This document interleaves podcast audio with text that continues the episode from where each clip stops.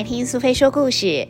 今天苏菲要跟大家分享的故事叫做《大臣奉旨吃饭》。文王文华，图李内林，小光点出版。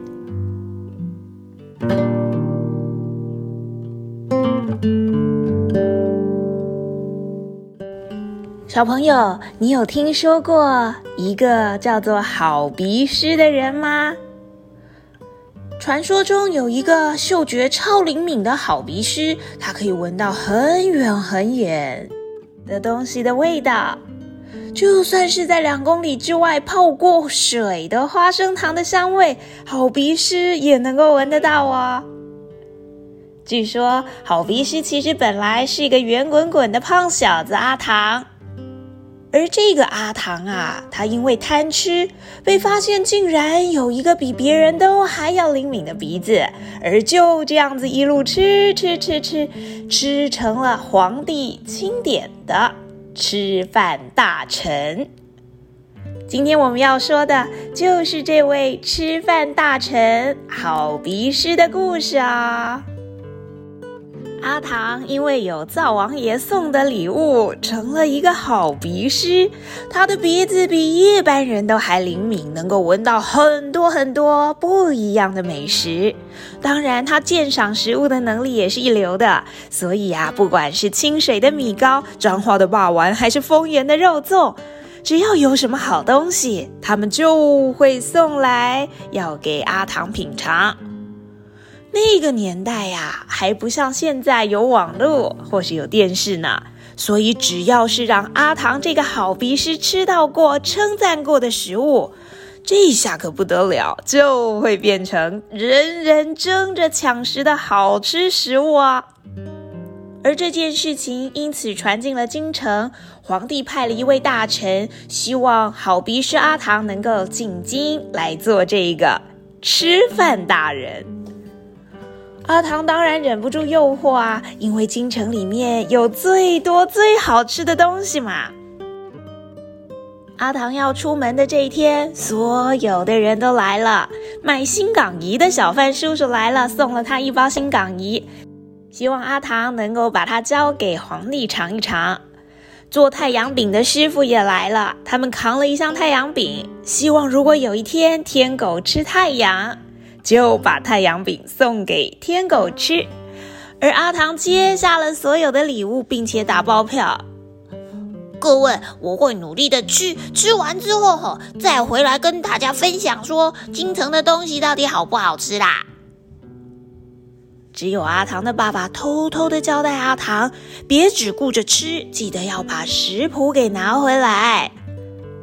拿回食谱之后就能照着做。如果能做出几样皇帝吃的点心的话，那可真是不得了的事啊！就这样，阿唐进了京，但是一进京之后就再也没回来了，因为实在是太远了。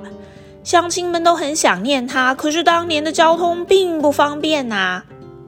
想要知道一个人的事情，都只能透过口耳相传，传来传去，传到最后就变成了一则则的传说故事。有一个传说是这样子的：据说阿唐要帮皇帝找回金印章，而皇帝很开心，所以就让阿唐做了大官，叫做奉旨吃饭大臣。但这奉旨吃饭究竟是什么意思啊？是圣旨到了才能吃饭，还是不管去哪里吃饭都能够免费的意思呢？乡亲们实在搞不清楚，只好继续等，等等看是不是有下一个故事来。诶，下个故事过了几个月又传来了，据说阿唐把人间美食都吃过了，这一次想吃天堂里的食物，但到底要怎么爬上天堂呢？听说是要拿瞎子的胡须一根根粘在一起，就成了天梯，有天梯就能爬到天庭。但这瞎子胡须这么细，是该要怎么爬呢？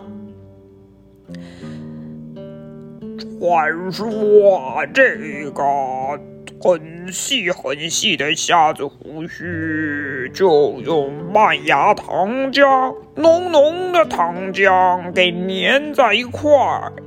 粘在一块儿的虾须啊，变成了梯，梯子就能爬到天庭啊。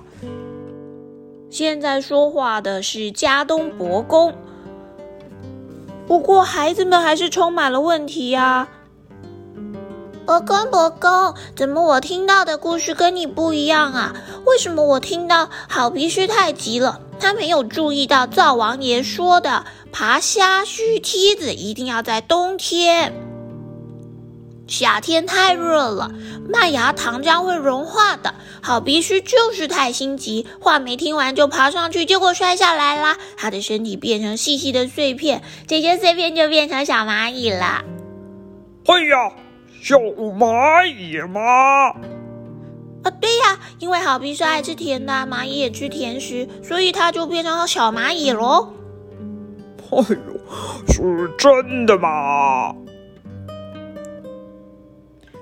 到底好鼻师是在京城里面成了奉旨吃饭大人，还是爬上了天梯又给摔下来成了小蚂蚁？